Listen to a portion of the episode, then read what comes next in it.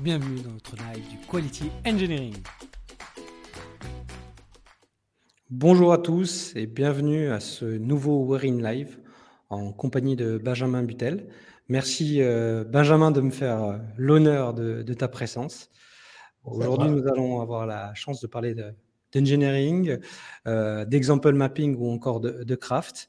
avant de commencer, je vous encourage à, à poser vos questions dans le chat et on essaiera avec Benjamin d'y répondre au fur et à mesure. Donc euh, déjà, encore une fois, merci Benjamin. Donc euh, moi j'ai la chance de te connaître, on s'est vu sur plein d'événements, tu m'as accompagné sur des conférences, on a échangé plein de fois sur plein de sujets de qualité et de qualité engineering. Euh, est-ce que tu peux quand même te présenter en quelques mots pour j'espère, les rares personnes qui ne te connaissent pas encore. Oh là là, tu... c'est trop délicat. la, pression que je te mets. Euh, bon, déjà, je suis désolé, je suis un petit peu malade. Vous voyez railler et vous allez m'entendre tousser de temps en temps. Je m'excuse par avance. Euh, ouais, bah, merci Jean-François. Bah, moi, c'est Benjamin Butel. Ça fait maintenant euh, un bon paquet d'années que, que, je suis testeur. ça va faire plus de 15 ans maintenant que, je suis testeur. Et je suis vraiment, euh, j'ai vraiment eu la chance durant tout mon parcours de, de pouvoir tester, mais dans différents contextes. Parce que j'ai fait, euh, fait de l'énergie, j'ai fait du militaire, j'ai fait de la téléphonie. Aujourd'hui, je fais du logiciel SaaS chez Klaxoon. Donc, tout ça m'a vraiment permis, moi, d'engranger finalement une expérience très intéressante, très enrichissante, parfois avec des normes très très strictes, hein, notamment quand j'ai pu faire du médical. Euh, là, on avait des normes quand même assez strictes, euh, notamment pour la FDA, euh, où aujourd'hui, chez Klaxoon, où on est plus justement dans ce fameux quality engineering avec beaucoup plus de, processus adaptés et pragmatiques pour tendre vers bah, bah, les livraisons multiples par jour, du coup, et comment on solutionne ça? J'ai vraiment eu cette chance, moi, dans mon parcours, justement, de voir un peu différentes contraintes opérationnelles, différentes contraintes de delivery, et euh, ça m'a vraiment enrichi tout le, long de, tout le long de ma carrière. Donc, c'est ce qui fait qu'aujourd'hui, euh, bah, euh, je, rayonne un petit peu à travers différents articles, à travers différents webinaires ou conférences pour partager aussi justement cette expérience. que c'est mon expérience est une expérience, mais chacun d'entre nous a, a des expériences vraiment intéressantes à partager. Donc voilà, c'est ce qui me plaît, moi, dans le partage, de, de donner aux autres mon expérience. Et s'ils peuvent en, tirer quelque chose, bah, tant mieux. On, est vraiment en face sur notre idée de partager euh, je pense que quand on partage, on apprend aussi euh, des autres et c'est ça qui est super intéressant. Euh, mais avant d'aller plus loin, je, vais peut-être faire une précision sur l'acronyme que tu as utilisé pour ceux peut-être qui ne connaissent pas. FDS, c'est la Food and Drug Administration. Ah Lorsqu'on veut mettre un, outil, notamment médical ou, ou, au terme de nourriture dans la, aux États-Unis, il faut passer une norme qui est assez élevé. Et donc, euh, la qualité et les tests logiciels sont, font vraiment partie du process et, ça peut être un processus relativement long pour avoir le, le sésame qui permet d'accéder au marché américain. Celui qui n'aime pas l'administratif, c'est pas le bon endroit. Je ne le cache pas. Mais du coup, c'est intéressant parce que dans ton parcours, tu as vu des, des, choses différentes, très normées, euh, plutôt chaotiques, on va dire. Et puis d'un coup, euh, tu as vu un peu comme moi l'arrivée de l'agilité, tu as basculé dedans. Euh, voilà, nous, on a connu le, bon vieux cycle en V, on a connu les gens qui ne se parlaient pas, chacun de son côté. Euh, donc, on était, on était un peu les empêcheurs de tourner en rond. On, a, on apportait les mauvaises nouvelles, ça ne marche pas. Et tard, on les apportait tard en plus. Et en retard, et en plus, on retardait la mise en prod parce que si ça ne marche pas, ben, c'est de la faute du testeur qui l'a vu trop tard. Euh, on caricature à peine. Hein. Euh, pour ceux qui ne connaissaient pas ça, euh, c'était un monde où il fallait s'armer de courage, je pense, et, croire en ce qu'on faisait. Mais du coup, l'agilité, je trouve, été une vraie opportunité pour se réinventer. Mais du coup, c'est vraiment en phase avec ce qu'on voit aujourd'hui dans le quality engineering. On, doit continuer à se réinventer. Comment toi, tu as vécu ça? Comment tu as embrassé ce changement? J'ai commencé moi à découvrir l'agilité, je crois que c'était chez Sopra Steria à l'époque.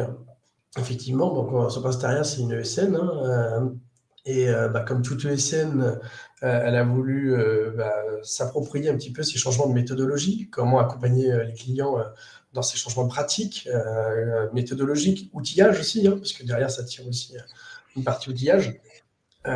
et moi je suis tombé dedans plutôt à travers l'outillage au départ. La partie industrialisation. Comment on pouvait industrialiser le processus de test? Quel, quel, outillage on pouvait mettre pour concilier à la fois un HPLM, désolé, je cite le nom, mais c'était souvent l'outil phare de l'époque, un HPLM qui était finalement très issu de ce monde très normé, très cycle en V, où il fallait tout rentrer vraiment step by step, étape par étape, pardon. je fais beaucoup d'anglicisme, hein, je suis désolé. étape par étape. Et comment on transforme ça pour bah, aller un peu plus vers de l'industrialisation, de l'automatisation, pas que des tests, hein, l'automatisation de différentes tâches dans le processus pour bah, permettre justement de livrer plus rapidement. pour passer peut-être de, de delivery qui était, allez, on a signé avec le client et on doit lui livrer dans six mois, à, bon, bah, on a livré avec le client, dans six mois, c'est le produit fini, mais entre-temps, tous les mois, on doit fournir quelque chose. Bon, bah, ce tous les mois, déjà, comment on fait pour satisfaire ce tous les mois avec un, bon niveau de qualité, là où avant, on s'était euh, mis en ordre de marche plutôt pour, bon, bah, voilà, pendant quatre mois, on développe et pendant deux mois, on teste et on corrige. Je caricature aussi un petit peu, hein, mais voilà. Donc, déjà, ça avait commencé là. Euh, déjà à ce moment-là. Et puis ensuite, euh, effectivement, j'ai eu la chance d'aller bah, chez Klaxon, où je suis aujourd'hui. Et là, on est passé d'un paradigme plutôt de la livraison mensuelle à la livraison quasi journalière. Donc, évidemment, nous aussi, on a cranté hein, dans les années. au début, on n'était pas forcément sur tous les jours, mais aujourd'hui, on est vraiment sur plusieurs livraisons par jour sans aucune difficulté. Vraiment. Où le produit, finalement, s'enrichit au fil au fil de l'eau. Et finalement, l'enrichissement, comment on bascule? Bah, Par le pragmatisme. Euh, quand je suis arrivé chez Klaxoon, le pragmatisme était euh, bah, déjà de, s'imprégner de cette culture euh, produit, donc vraiment très orienté produit, pas projet, produit. c'est le produit qui, drive finalement les priorités. C'est le client first qui drive les priorités. Et, ça, bah, finalement, ça aide à mettre le pragmatisme au bon endroit. Et puis ensuite, au-delà du pragmatisme, sur les méthodes, bah, vient forcément l'outillage. Encore une fois, on en revient à cette industrialisation, à cet outillage sur bah, comment sécuriser le risque que je peux prendre par certaines décisions pragmatiques par finalement euh, un outillage qui, euh, va bah, couvrir en, partie ce risque-là. Et finalement, tout le jeu est de trouver le bon alignement entre, entre les deux. pragmatisme versus dogmatisme, finalement, on va aller chercher dans les deux. Et au milieu, il va y avoir cet outillage-là qui va permettre justement d'aller tuner un petit peu entre les deux. Et puis l'avantage aussi, il faut se le dire, hein, l'avantage de pouvoir livrer plusieurs fois euh, par jour en prod, donc de pouvoir vraiment être capable de libérer de produits euh, rapidement, c'est qu'on se permet aussi le droit à l'erreur, aux micro-erreurs. Euh, de dire, bon, bah voilà, là on va prendre du risque, on assume de prendre le risque, et puis on regarde en observant des indicateurs de prod et tout, est-ce que finalement le risque qu'on a décidé de prendre, il, est avéré, et auquel cas, bah, en mode, en mode réactif, on corrige de suite. Euh, on, peut aussi se permettre de tuner aussi sur ces aspects-là. On parle souvent de right testing. Le right testing, c'est justement toute cette capacité à aller confirmer en production que ce que l'on a mis déjà est opérationnel, que ce qu'on a mis est bien à la valeur qu'on espérait pouvoir pousser, mais c'est aussi observer, euh, monitorer finalement un certain nombre d'indicateurs pour, euh, bah, pour nous aider à être réactifs si le cas échéant, dans les risques en amont, on a loupé quelque chose, parce qu'on pourra dire tout ce que l'on veut, on pourra mettre tous les robots du monde que l'on veut, on reste des humains in fine, euh, on reste des humains euh, qui construisent quand même des choses, même les robots et, la mise en place de ces robots, ça reste des humains pour le moment qui les mettent. Donc on est faillible. Il faut accepter qu'on soit faillible. Donc bah, voilà, tout l'enjeu est de réduire le risque, euh, in fine. Pour moi. Moi j'aime bien ce que tu dis en termes de, de pragmatisme, parce que souvent quand on parle d'agilité, les premiers retours que j'ai, c'est je fais un rétro je fais euh, un PI si je suis en safe. On parle beaucoup de, réunions, de standards qui sont, euh, qui sont dans des standards pour avoir des certifications euh, qui, qui, sont nécessaires. Mais souvent, on oublie que c'est du pragmatisme et qu'il faut faire avec les compétences, les outils qu'on a pour pouvoir s'améliorer. Et, pour moi, c'est ça, c'est cette démarche lean et cette démarche d'excellence, d'amélioration continue qu'on doit avoir au quotidien. Et voilà, sans excellence technique et méthodologique, c'est difficile de faire de l'agilité.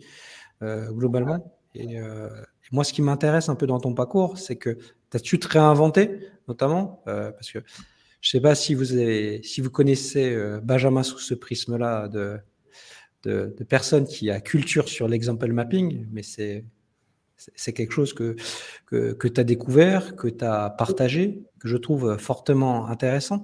C'est un outil, certes, méthodologique, mais qui est quand même extrêmement puissant.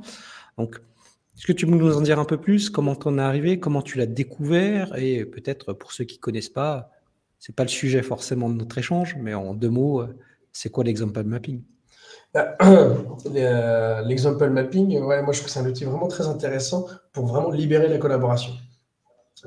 En, agilité, pour moi, le, cœur d'une équipe agile qui fonctionne bien, c'est l'humain. C'est vraiment les interactions humaines.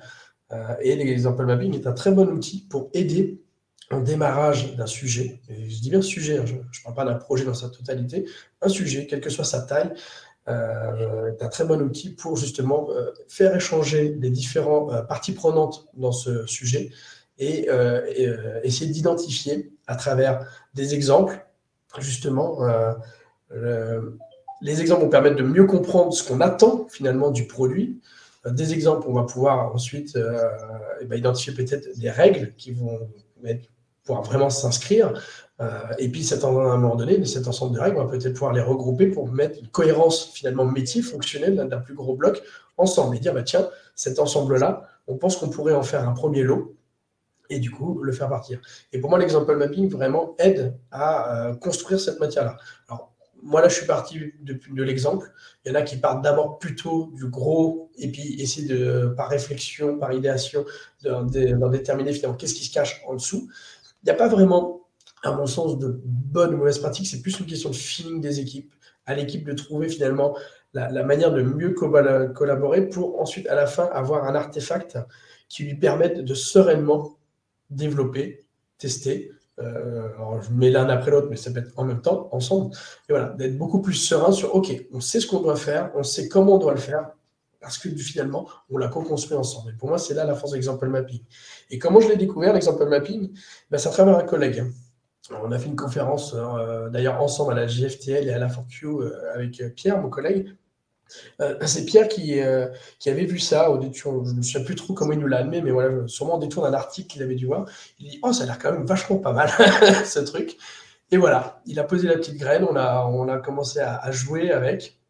Et, et bah, ça, a très rapidement pris parce qu'effectivement, ce, collaboratif bah, prend tout son sens et on se rend compte que euh, dans les difficultés, parce qu'on a beau, euh, a beau construire tout ça de manière collaborative, on peut aussi collectivement se louper, on peut collectivement aussi se tromper. Euh, et ben, le rapport à l'échec n'est pas le même. Il n'y a pas ce rapport de l'échec individuel. Il y a, OK, ben, malgré tous les outils et tout, tout, ce qu'on s'est donné comme moyen pour réussir, à la fin, on n'a on pas eu le résultat qu'on espérait. Euh, et ben c'est collectivement que finalement on se pose pour comprendre pourquoi. C'est là où la rétro peut prendre du sens, euh, justement. La rétro peut prendre un sens pour dire tiens, sur ce sujet-là précisément, on voudrait faire une rétro que sur ce point-là, mm. on n'a pas le résultat qu'on espérait. Ben voilà, il faut qu'on en discute. On a construit tous ensemble le sujet. Euh, visiblement, on a tous le même regard sur, sur son résultat. Ben, qu'est-ce qu'on a, loupé en fait dans tout ça? Et c'est là où collectivement on va pouvoir, à travers la rétro, déterminer peut-être des, micro-actions, des macro-actions, des changements de processus ou expérimenter autre chose. Tiens, l'exemple mapping, on a fait de telle manière cette fois-ci. Euh, peut-être que ça, ça n'était pas la bonne. Peut-être qu'il faut qu'on s'adapte un petit peu, qu'on fasse un peu différemment. Et on va tuner. On, va tuner un peu différemment. Lisa euh, Crispin en parle, je crois, dans un de ses, articles, justement, où elle explique comment son équipe n'était pas content d'une façon de faire. Et puis, ils ont fait un micro-changement. Et ils ont évalué sur 15 jours ce micro-changement. Et voilà, la place du collectif, la place vraiment de, l'interaction entre les humains pour dire, bah, tiens, on essaye et on change. Et pour moi, l'exemple mapping doit être en constante euh, réinvention, puisque les équipes changent. Ça fait partie de la vie, les équipes changent, les sujets changent. Un sujet X n'est pas un sujet Y. La complexité d'un sujet X sera peut-être plus simple qu'un sujet Y. On ne fait pas appel aux mêmes techno, pas aux mêmes mécanismes finalement qui vont être mis en œuvre. Et donc, peut-être que bah, on doit adapter un petit peu aussi nos, outils euh, qui permettent de le construire pour être au plus proche finalement du sujet et de sa pertinence, de sa construction. Moi, je le vois vraiment comme ça. En tout cas, il faut toujours se réinventer, il ne faut pas rester sur ses acquis en mode Ah, c'est bon, j'ai mon template, je le suis bêtement et méchamment. Oui, il est là pour t'aider. Il donne un cadre. Maintenant, dans ce cadre-là, eh ben, on peut se permettre beaucoup de liberté. Et parfois, s'il faut être un tout petit peu hors cadre, mais on assume être hors cadre, ça ne me choque pas, moi. Dès lors que ça sert l'intérêt du sujet et que collectivement, du coup, euh, tout le monde est en phase euh, de faire ce hors cadre. Pour moi, c'est vraiment la place de l'humain, vraiment l'interaction humaine qui va vraiment driver tout ça. C'est vrai que l'agilité, c'est collaborer avant tout. Donc, euh, sans cette collaboration, c'est compliqué. Et je trouve que cette, cet atelier, cette démarche, prend tout son sens. Euh, souvent, je vois des équipes qui ont une maturité euh, très hétérogène dans l'agilité, qui veulent mettre en place le BDD. Et c'est vrai qu'ils s'enferment dans le given when then. Euh, ce, qui, est une méthode intéressante, mais ça demande quand même une, une grande maturité et une grande habitude de collaboration. Et si on l'a pas, euh, l'exemple mapping, je trouve que c'est euh, c'est une étape nécessaire, je dirais pas suffisante, mais nécessaire pour pouvoir euh, collaborer, échanger, et de façon peut-être un peu plus ludique, sans s'enfermer dans, un, dans une obligation de, d'utiliser un langage, voire de s'obliger à automatiser et, de, et d'avoir plus de quiproquos sur le Gherkin qu'autre chose. je ne sais pas ce que tu en penses là-dessus, mais... Bah, je, me permets de te reprendre du coup, que, bah, te reprendre en tout cas, d'être en désaccord avec un mot que tu as dit. Euh, pour moi, le Guillaume ce n'est pas une méthode. Pour moi, c'est un moyen, un format. Euh, tout à fait. L'example mapping est un outil qui permet de, aux gens de, de, de dialoguer, d'échanger sur un sujet euh, commun. et derrière, dans, dans cet outil-là qui permet justement, avec un, un, cadre qui aide à structurer la pensée quand même, euh, bah, le Guiwen Wenzen, ou le format Gherkin, on, l'appelle comme eux, euh, est un format finalement de, rédaction finalement des exemples et du résultat. Mais les gens pourraient très bien le faire de manière complètement graphique. Chez nous, chez Klaxon, on fait beaucoup de choses très graphiques. Euh, les gens pourraient très bien utiliser des outils complètement différents. Ça pourrait être du SpecFlow, par exemple, qui offre une approche un peu différente dans la structure et, dans le format. Mais ça, finalement, ce sont des outils finaux pour capter le résultat de ton exemple mapping et euh, le pérenniser quelque part. Et derrière, euh, ces artefacts peuvent très bien être mangés en plus par des automates, euh, pourquoi pas derrière. Voilà, très bien. Mais là, c'est mettre de l'outillage, s'imposer une structure d'outillage pour justement aller dans, un, dans une logique d'industrialisation. Mais l'exemple mapping en tant que tel, et ce que moi je vois à travers le BDD, c'est plutôt déjà avant tout l'aspect communication il y a des équipes qui peuvent être très bien très petites et peuvent très bien faire euh, du BDD à travers l'exemple mapping, et derrière, ça se traduit immédiatement par des tests unitaires, en fait. C'est-à-dire que la captation du résultat se fait directement en test unitaire, avec la première, euh, il en parle très bien Christophe Mousty dans son livre, avec la première boucle, justement, qui est au niveau BDD, et la seconde boucle qui va vers le TDD, beaucoup plus, euh, beaucoup plus bas, justement, pour construire après vraiment le produit, son architecture. Donc, tu peux avoir la double boucle comme ça, mais au final, s'il n'y a pas cet échange entre les humains, bah, tu peux faire toutes les boucles que tu veux. Si les gens n'ont pas compris la même chose de ce qui est attendu, bah, à la fin, ça sera quand même loupé. Donc tout l'enjeu est vraiment c'est, c'est l'alignement. Et euh, il y a une question qui disait, mais le test unitaire est lié à la méthode TDD. Euh, je me permets de répondre, euh, Benjamin. oui, à la, base, à la base, le BDD a, été, a été fait pour améliorer le TDD. Donc oui, c'est peut-être un raccourci qu'on a dit, mais oui, c'est une approche. Quand on fait du BDD, quand on va faire des tests unitaires, ça va être une démarche euh, TDD euh, à 99% des cas. Bah, euh, c'est comme tout, en fait, ces termes-là deviennent pour moi un peu galvaudés parce que d'un contexte à l'autre, on ne va pas y mettre la même définition et les mêmes pratiques. Euh, c'est pas très grave en fait. c'est juste que c'est vrai que quand on discute les uns avec les autres, bah, ça peut poser des difficultés de compréhension. Et au sein d'une même équipe, au sein d'une même entité, dès lors que vous partagez un même vocable, c'est déjà très bien, parce qu'au moins vous êtes aligné sur ce que veut dire ce vocable dans votre contexte et vous n'allez pas vous retrouver avec euh, des disparités derrière. C'est vrai que le mot BDD, tel qu'il avait été décrit, euh, il me semble historiquement par Seb Rose, euh, il, a beaucoup évolué, à mon sens. et c'est vrai que les gens ont retenu le Giwen Wenzen, mais finalement, l'essence de ce qu'il voulait faire passer derrière était plus côté example mapping et collaboration, plus que le Given Wenzen, qui, était finalement que, le résultat de. Oui, un moyen, mais pas, mais pas une finalité. Alors, on a quelques questions. Donc, je, vais prendre cette question-là qui est totalement liée avec l'example mapping aussi. Euh, Sana qui nous demande, mais comment utiliser l'example mapping pour des tests d'API qui sont plus techniques que des parcours utilisateurs? Une API reste fonctionnelle. Euh, un parcours utilisateur, c'est du fonctionnel qui s'appuie sûrement d'ailleurs sur des API derrière. tout l'enjeu est de déterminer finalement le, les parcours métiers que vous souhaitez satisfaire. Que votre outil soit un outil de, connexion entre deux systèmes ou euh, une interface graphique d'un beau parcours utilisateur, vous avez quand même des acteurs. Et un acteur n'est pas forcément un humain. Vous avez des acteurs. Donc, vous êtes capable de décrire finalement cet acteur, quand il fait une action, ben, quel est le résultat qu'il s'attend à avoir en résultat de l'action.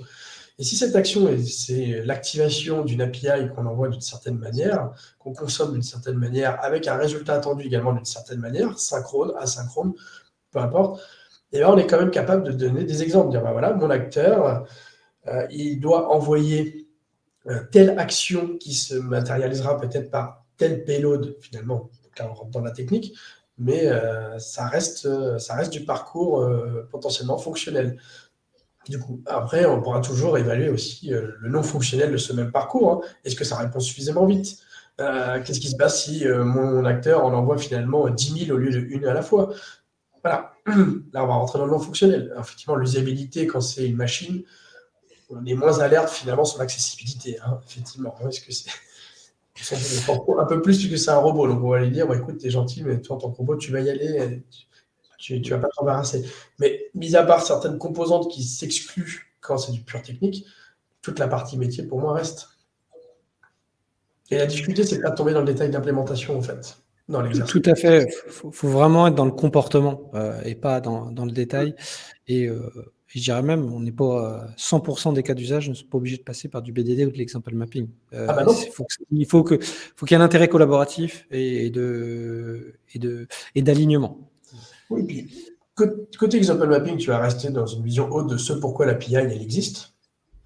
Euh, le niveau de détail des payloads, ça va peut-être plutôt être dans la conception euh, détaillée euh, côté développeur et puis sûrement dans les tests, les tests unitaires qui vont faire de leur côté, de s'assurer que bah, tiens, quand je reçois ça, ça, ça, ça, je dois me comporter de telle manière.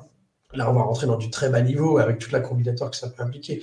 La combinatoire n'a pas vraiment sa place, je pense, dans l'example mapping, sinon vous allez vous retrouver quelque chose qui va être assez indigeste. Donc, essayez de garder le bon niveau, euh, le bon niveau et euh, ce pourquoi l'API elle est faite. Et puis, puis, derrière, vous allez en décliner sûrement des exemples, mais peut-être pas besoin de rentrer dans toute la combinatoire des exemples. L'exemple mapping n'est pas, n'est pas une stratégie de test, n'est pas le plan de test et n'est encore moins la couverture par les tests unitaires. Il ne faut pas tomber dans cet écueil-là. justement, avec Pierre, on avait fait une conférence sur les différents écueils que nous, on a vécu avec Klaxon hein, sur l'exemple mapping, qui nous a permis systématiquement bah, d'adapter un peu notre pratique. Donc, la vidéo est disponible sur, sur, sur YouTube. Euh, pour la Il me semble que c'était à la Paris TestConf, si je ne dis pas de bêtises. non, c'était à la 4Q, celle-là. C'était à la 4Q, ouais, c'était euh, comment rater, euh, comment j'ai raté mon example mapping, il me semble, pour ceux qui veulent chercher. N'hésitez pas à taper example mapping Benjamin Butel. il a de mémoire deux, trois webinaires ou vidéos qui sont très intéressants et qui vous permettra d'en savoir un peu plus. Et après, ben, n'hésitez pas à essayer par vous-même dans vos équipes. Il euh, n'y a rien de mieux que la pratique pour euh, essayer une nouvelle euh, méthode ou une nouvelle technique. On a beaucoup parlé d'example mapping, tu as beaucoup communiqué sur le sujet.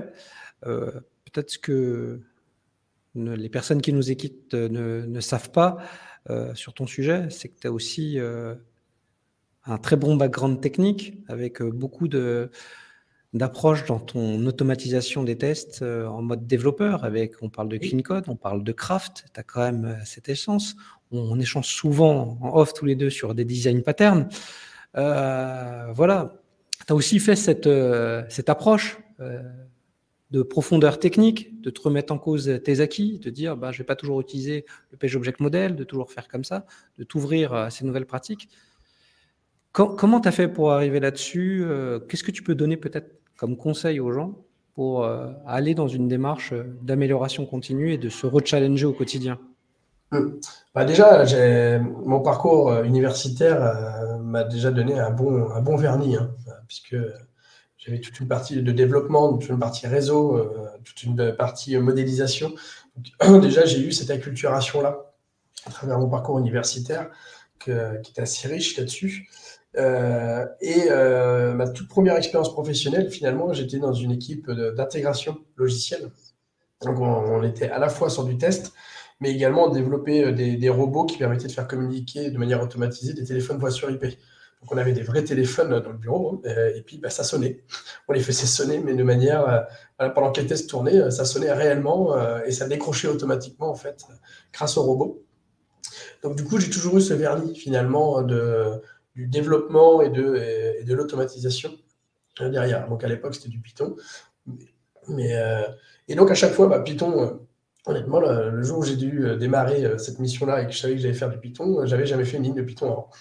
Voilà, en, université, j'avais fait du C++, du C, mais pas du Python. Et ben c'est pas grave. voilà, la force d'Internet fait que même à l'époque, il y avait suffisamment de choses qui existaient. Le site du zéro, pour ne pas le citer, c'était un point de départ pour moi. Euh, et ben voilà, y va. Bon, j'étais jeune, je voulais vraiment avoir ce boulot-là. Bah, avant l'entretien, j'avais bossé, j'avais bossé la partie Python. Et en fait, j'ai toujours gardé cet euh, état d'esprit-là de me dire que rien n'est rien n'est insurmontable. Je ne dis pas que c'est facile, mais rien n'est insurmontable. Et puis, au fil des années, euh, bah, quand on est dans une structure, quand on a des collègues, on s'appuie sur, les collègues. On ne va pas réinventer des roues euh, alors que les collègues, ils, ont, déjà fait cette roue-là. Donc on va aller, les voir, ils vont, nous expliquer. Bah, attends, euh, en TypeScript, on va plutôt faire plutôt comme ci, plutôt que comme ça, parce que euh, voilà, on a tendance à le faire à développer comme cela en TypeScript. Et en fait, moi, j'apprends systématiquement et continuellement en fait, au contact de mes collègues je vais effectivement m'intéresser à droite à gauche sur ce qui se passe, mais euh, le gros, vraiment le gros de, de, l'amélioration que je peux avoir moi dans mes compétences, c'est avec mes collègues. Vraiment.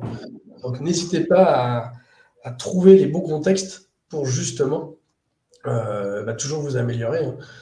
après, vous pouvez euh, chez vous aussi le soir, une fois que les enfants sont couchés, aller jouer si vous voulez, aller faire du développement. voilà. Je l'ai fait un temps, mais au bout d'un moment, bah, on vit aussi, et puis bah, on aime bien se poser. Donc on trouve un juste milieu. Donc, euh, voilà. Mais tout est question vraiment de contexte. Si demain, il, y a il, y a des, il, y a des, phases, je trouve, Benjamin, il y a des moments où on a envie de découvrir des nouvelles choses. On a beaucoup travaillé sur la méthode, sur la communication, sur l'échange. On communique beaucoup, donc on a travaillé aussi ces compétences-là. Mais il y a des moments où on a envie de revenir sur de la technique parce qu'on voit des choses qui évoluent, on a envie de les comprendre. On voit des gens qui en parlent très bien, donc on comprend le concept de base, mais on se dit, mais concrètement, c'est quoi la complexité de le mettre en place si je, veux le mettre dans mon équipe, dans mon projet? Et c'est vrai que moi, j'aime bien comprendre les choses, toi aussi, et ça passe des fois par, bah, par euh, mettre les mains dans le cambouis. Donc, euh, ah bah, certes, on est des passionnés, c'est pas donné à tout le monde, on vous demande pas à tous de, de, de faire l'effort de travailler tous les soirs et tout le week-end. Je pense que c'est une question d'envie, de moment, d'opportunité. Mais euh, c'est important de, travailler ces différentes compétences au fur et à mesure de sa vie. Alors, moi, je pense que c'est d'autant plus important, mais c'est un avis personnel. Hein. je sais que tout le monde ne partage pas cet avis-là.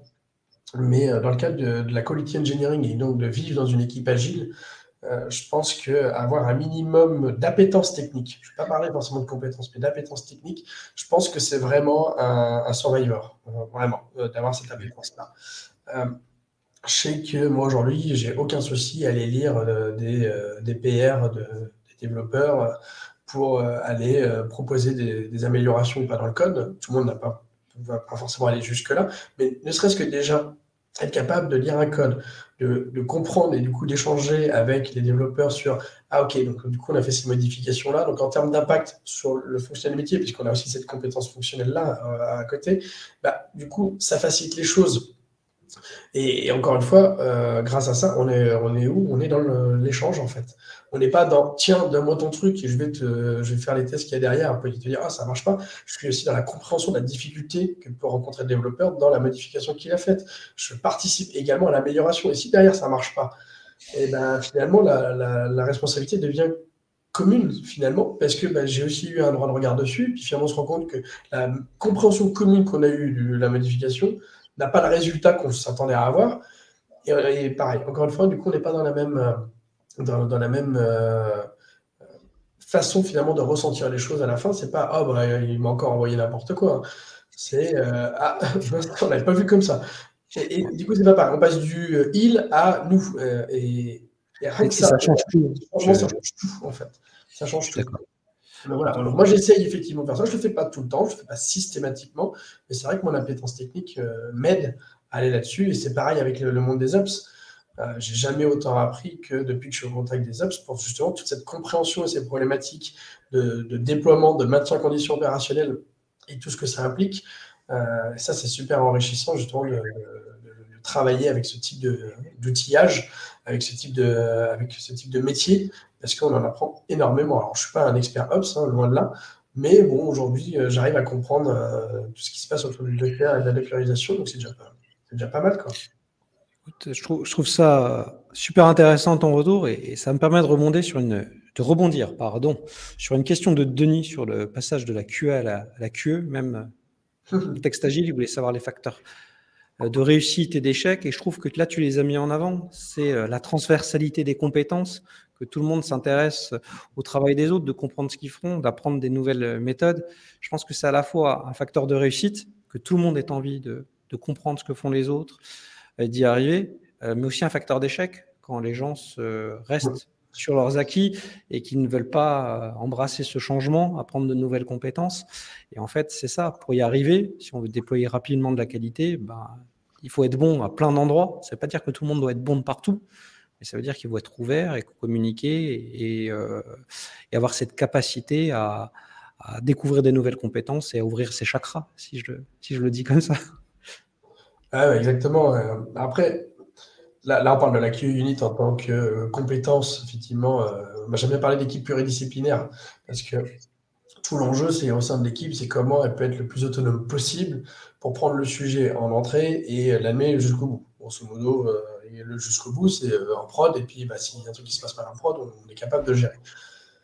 Euh, c'est facile à dire. Dans la réalité, bah, c'est plus difficile parce qu'on reste une somme d'humains avec chacun nos forces et nos faiblesses. Et euh, c'est pas parce que euh, individuellement on a des faiblesses que les forces des autres comptent toutes les faiblesses des individus. Donc voilà. au final, l'équipe a elle-même des forces et des faiblesses. Et voilà. Et ce qui permet de réduire le risque sur les faiblesses, bah, c'est là où on parle de processus et d'outillage. C'est ça qui va venir euh, réduire encore un petit peu plus le risque. Pour le reste, il eh ben, faut accepter que bah, c'est voilà, la vie. Une autre phrase avec un collègue de développeur où des fois on se dit bah, là, c'est la vie. En fait, là, des fois, ça se passe bien, on ne sait pas pourquoi. Des fois, ça se passe mal, on ne sait pas pourquoi. Des fois, il faut juste l'accepter. On aurait pu faire plein de choses complémentaires que ce truc-là. On l'aurait juste pas vu. Et des fois, il faut accepter euh, aussi ce qui se passe. Il faut l'accepter, il faut être philosophe et de se dire euh, bah, qu'est-ce qu'on peut faire la prochaine fois pour, pour l'éviter, histoire de ne pas reproduire toujours la même erreur. C'est ça qui est dommage là-dessus. Euh, donc, non, non, c'est super intéressant ton retour, mais comme vous voyez, je pense qu'on pourrait parler la journée avec, avec Benjamin.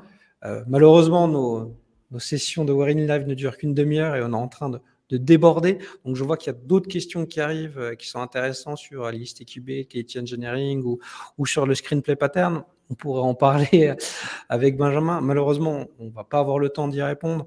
Donc, je vous encourage euh, bah, à nous contacter en direct sur LinkedIn, de nous poser ces questions-là, euh, euh, et, on essaiera d'y répondre le plus diligemment possible et le plus rapidement possible sur les réseaux.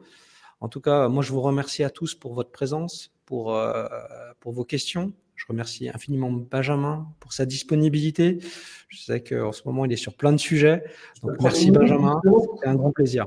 Je peux prendre une minute supplémentaire du coup? Bien sûr que tu peux prendre une minute supplémentaire. J'en profite. Un des sujets euh, qui, qui m'anime énormément en ce moment, c'est la Paritas Conf, parce que je fais partie de l'équipe d'organisation. Donc, euh, n'hésitez pas à, suivre la Paritas Conf sur LinkedIn, sur Twitter. On est en train vraiment de communiquer énormément. Ça sera le 10 octobre euh, à Paris. Du coup, donc, euh, donc voilà, n'hésitez pas à suivre l'actualité. Bientôt, le CFP va s'ouvrir. Bientôt, la billetterie va s'ouvrir. Donc voilà, si vous voulez vraiment être euh, au fait des dernières news de la Paritas Conf, suivez-nous sur les réseaux sociaux. Vous aurez toutes les infos. Et la newsletter également en allant sur notre site paritasconf.com. Il y a la newsletter auquel vous pouvez vous inscrire. Vous allez avoir toutes les infos. Euh, donc voilà, on est dans les starting blocks. Merci Benjamin. N'hésitez pas à vous inscrire. Et, et ben nous, ben, Prochain Wearing Live dans deux mois. Euh, on, on sera aussi présent à la JFTL euh, avec euh, plusieurs conférences. Donc, je vous dis à très bientôt. Merci pour tout. Merci, bye bye.